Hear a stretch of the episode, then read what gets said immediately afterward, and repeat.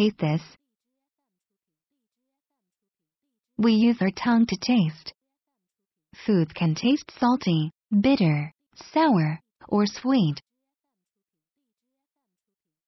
Can you guess how these foods can taste?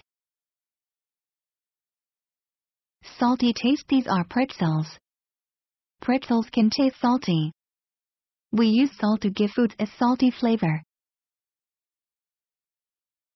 Bitter taste This is spinach. Spinach can taste bitter.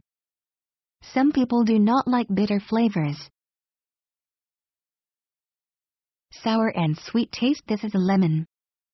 Lemons can taste sour. Some people do not like sour flavors. This is honey. Honey can taste sweet. We use honey to give foods a sweet flavor. These are apples. Apples can taste sweet or sour. Do you like sweet apples? Or do you like sour apples?